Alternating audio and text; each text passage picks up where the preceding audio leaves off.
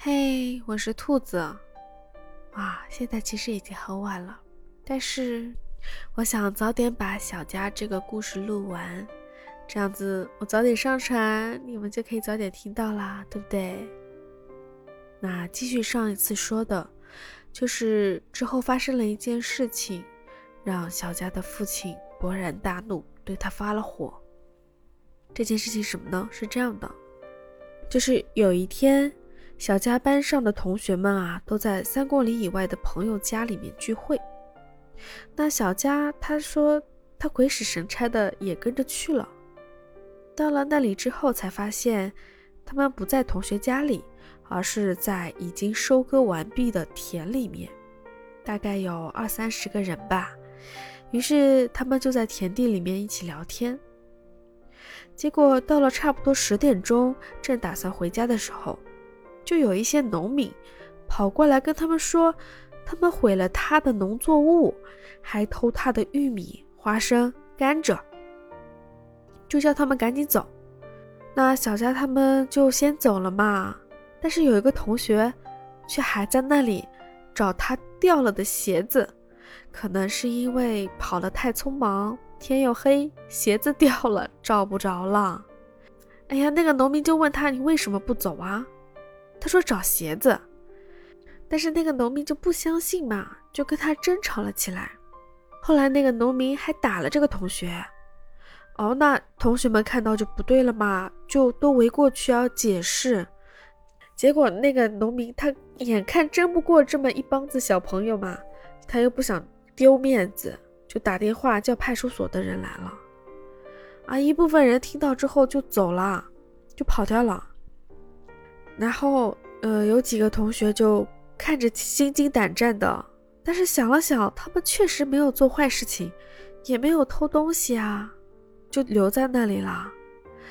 等派出所的人来了，就把他们带到了派出所去做了笔录。后来，小佳说他见到了公安的真面目，用古代的话说就是屈打成招。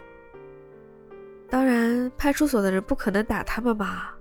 但是也完全没有给他们解释的机会，直接给了他们一个加入黑名单的奖励。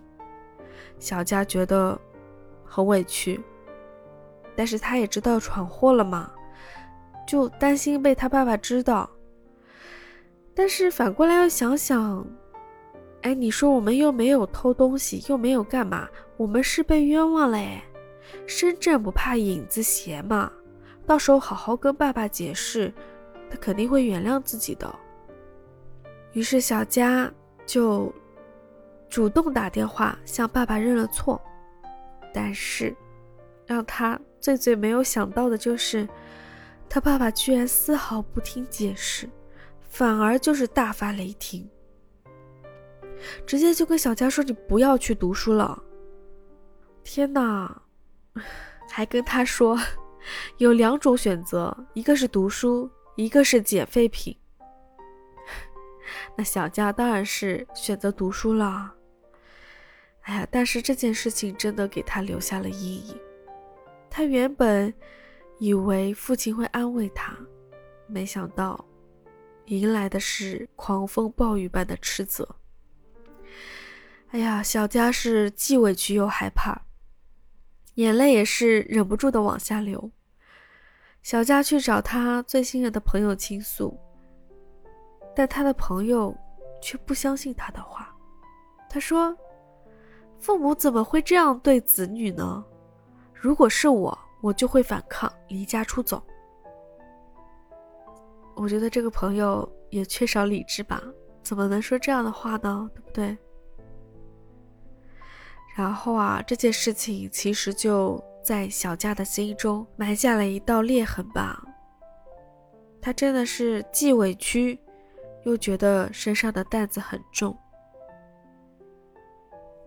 从那以后啊，小佳就再也不敢这样先斩后奏的跑出去玩了。但是他爸爸却渐渐的变得冷淡了，这是小佳认为的。他除了觉得委屈。他还觉得父亲对他不好，因为他父亲可能是对他失望了吧，所以父亲经常会对他说一些很冷的话。但是对着他的妹妹又是很温柔的说话，又轻轻的哄着，这让小佳的心里就更加难过了嘛。所以小佳开始在学习上，小佳也开始恐慌了，因为周围的人都在进步，而他却在原地踏步，甚至是退步。所以当中考结果发布的时候，小佳的希望破灭。犹如陷入了一场噩梦一样，所以，在这个故事中，小佳一定是觉得父亲不爱他，对吧？然后呢，只是为了让他好好学习。在小佳眼里，他的父亲一定是一个非常冷漠的父亲。虽然我也很不理解。为什么他的爸爸要这样子对他？我觉得造成这样的结果其实是有很多方面的原因。首先呢，是那些农民冤枉了他们；其次，派出所的人没有听他们的解释；最后是父亲也不听解释，甚至还大发雷霆。你想，三方面的委屈压力，一定是影响小佳的情绪的。甚至是以后他还能够相信这些人吗？之后呢？还有故事，小佳的故事还没有结束，之后还有好几件事情累积起来。那小佳之后会怎么面对他的学习和生活呢？还会有其他故事发生吗？让我们期待下一期吧。